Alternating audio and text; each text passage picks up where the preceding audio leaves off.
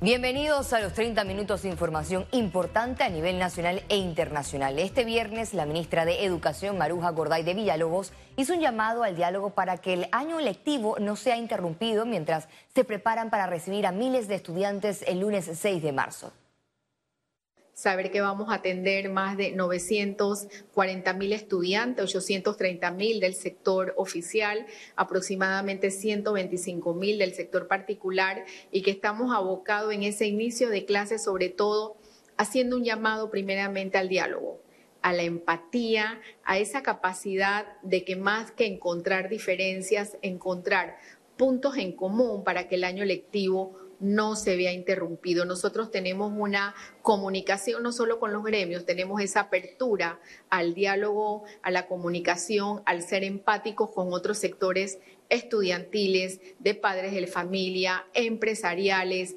académicos. Aproximadamente 11 años tomará recuperar los niveles educativos que se tenían en el 2019 previo a la pandemia, según el ex ministro de Educación Miguel Ángel Cañizales. Recomendó además aumentar el calendario escolar y ajustar las horas de clases. Eh, estamos viviendo posiblemente uno de los, de los temas más difíciles en la historia de la educación, porque dejaron de asistir a clases en el mundo alrededor de 1.600 millones de estudiantes. Lógicamente, este inicio de clase es crucial para lo que se quiere, porque este problema que se tuvo va a afectar durante 11 años más para que nosotros podamos recuperar posiblemente a como estábamos en el 2019. Porque no se han logrado todavía los aprendizajes compensatorios, se dio la interrupción, el nivel de lectura de nuestros niños de primaria en media, más del 52% de nuestros estudiantes se gradúan sin comprender lo que leen. El traslado de docentes hacia las áreas de difícil acceso culminó con la llegada de profesores a las comarcas Nove Buglé, Gunayala y la provincia de Darién, informó el Servicio Nacional Aeronaval. Este fue trabajo realizado en conjunto con el Ministerio de Educación y el SENAN, en la que se utilizaron siete aeronaves para la movilización de los docentes. La Fuerza de Seguridad indicó que trasladó más de 500 docentes. Asimismo, también se realizó el traslado de docentes hacia el área de la comarca Gunayala, y la provincia del Darién, eh, ya donde se logró también en la base aérea del Servicio Nacional Aeronaval, la base de Nicanor, donde se acopiaron pues los, docentes, sus equipajes, sus cargas, alimentos y otros enseres que fueron trasladados, logrando un, un traslado de 320, 326 docentes La Fundación Iguales rechazó el fallo de la Corte Suprema de Justicia contra el matrimonio igualitario por ser desactualizado a normas internacionales y argumentos reales. No hay... Para Iván Chanis, de la Fundación Iguales, el máximo tribunal demostró una vez más una justicia selectiva acompañada de una ignorancia basada en que la única finalidad del matrimonio es procrear. Al leer la opinión de la magistrada Russo fue fascinante porque como tú dijiste, fue clara, fue precisa, agarró cada argumento de la mayoría y lo fulminó. Y lo fulminó de una manera didáctica, educativa y respetuosa, también hay que decirlo. Con argumentos claros, con precedentes, con interpretaciones correctas y con mensajes muy bonitos también de la dignidad humana Shanis fue más allá al asegurar que los seis magistrados que avalaron la decisión se fundamentaron en un compendio ideológico conservador.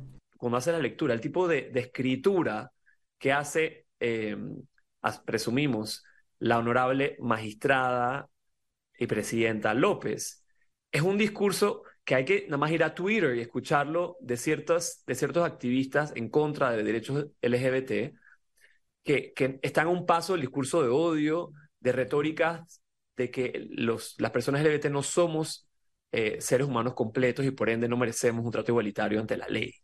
La Alianza Panameña por la Vida y la Familia refutó los argumentos jurídicos que van en contra de la Corte Suprema de Justicia porque a juicio de la agrupación este tema tiene que ver con las tradiciones y la moralidad de los panameños. Matrimonio es una cosa, no son dos cosas, es una sola cosa. Eh, y aquí no estamos, discriminando a nadie, aquí estamos protegiendo a la familia. no todo tipo de relación sentimental puede, llegar, a matrimonio. En la región donde la justicia ha intervenido para resolver la legalidad del matrimonio igualitario, la Corte Suprema de Justicia de Panamá es la primera en alegar que la unión entre personas del mismo sexo no es un derecho humano. El Ministerio Público realizó este viernes diligencias para esclarecer lo ocurrido en un edificio ubicado en la vía Ricardo J. Alfaro, en la ciudad capital, donde murieron tres personas. Personal de la Fiscalía se apersonó a la obra de construcción para realizar entrevistas a los trabajadores, testigos y encargados responsables del proyecto para esclarecer los hechos que provocaron el accidente laboral. El Ministerio Público adelantó todo lo que se pudo en la noche de ayer con respecto a los peritos que nos acompañaron en, el procesamiento de la escena, por supuesto, y también en el día de hoy eh, el Ministerio Público desde el despacho, igualmente de cada una de las secciones que nos han estado colaborando en equipo eh, en todas las acciones que, emprendimos para esclarecer el hecho, hemos podido adelantar con recabar elementos de conocimiento como entrevistas.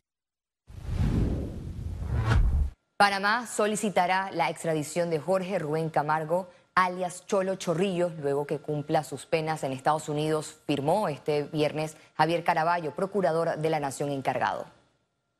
Ya nosotros estamos en, conversación con autoridades norteamericanas para que eh, Panamá eh, redireccione y solicite la extradición de él para que eh, una vez este señor sea juzgado en los Estados Unidos y de cumplir su pena, sea extraditado a Panamá para que responda aquí también por sus crímenes.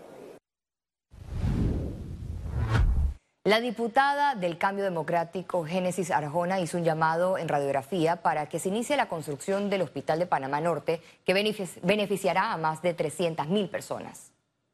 Imagínate esas personas que viven para el área de Caimitillos, que tienen que agarrar tranque de horas para salir de la cabina y que tengan una urgencia.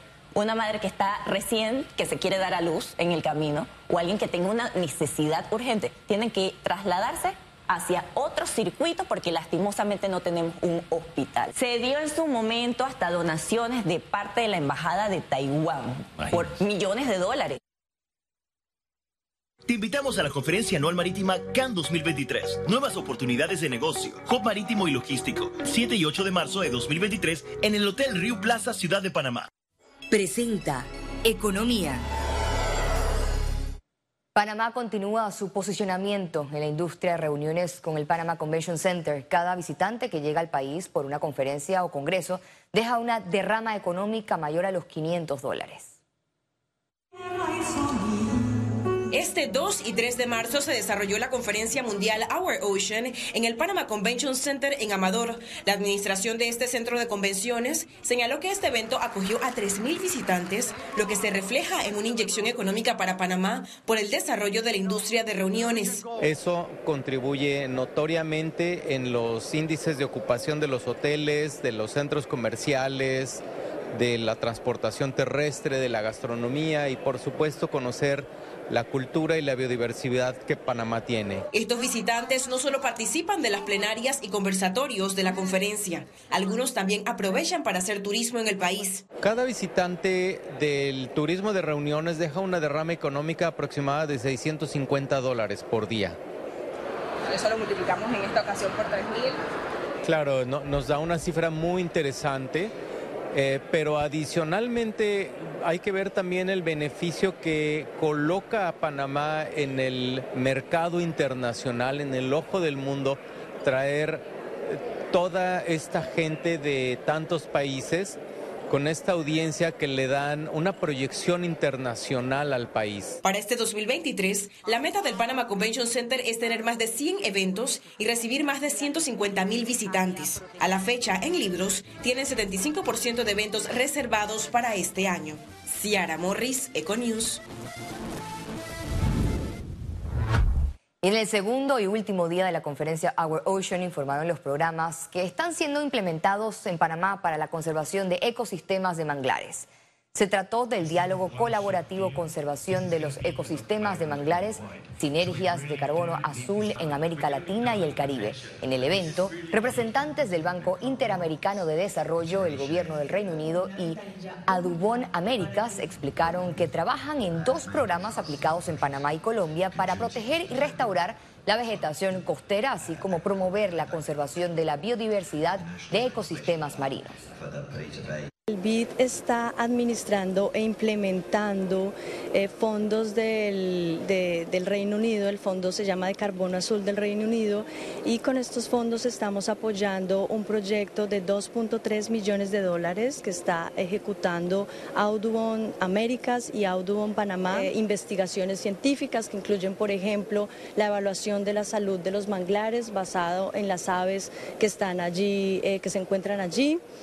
También estamos eh, haciendo una valoración económica de los servicios ecosistémicos de los manglares. El Gobierno Nacional informó este viernes que la próxima semana, del 6 al 10 de marzo, desembolsarán el primer pago del 2023 correspondiente a los programas de transferencias monetarias condicionadas del Ministerio de Desarrollo Social. Serán más de 7 millones de dólares que se distribuirán entre los beneficiarios en situación de vulnerabilidad y de zonas distantes, cumpliendo así con el compromiso de cubrir sus necesidades básicas. La caja de seguro social se está quedando sin ingresos para pagar las pensiones del programa de invalidez, vejez y muerte, ya que en la actualidad no se recauda lo suficiente, reveló Camilo Valdés de la Junta Directiva. La, Junta Técnica Actuarial, alrededor del mes de septiembre-octubre del año pasado, nos rindió su informe. En base a los estados financieros que en, ese momento teníamos formalmente aprobados, que eran los del 2019. Los del 2020 están ahora mismo en la Contraloría y acabamos de recibir hace poco los del 2019. ¿Qué nos dijeron los miembros de la Junta Técnica Actuarial en ese momento? Que los fondos, si no se hace nada, los fondos del IBM no llegan al 2024. Entonces ah, le preguntamos, ¿no llegan al 2024? Significa que en el 2023 se van a acabar. Al regreso, internacionales.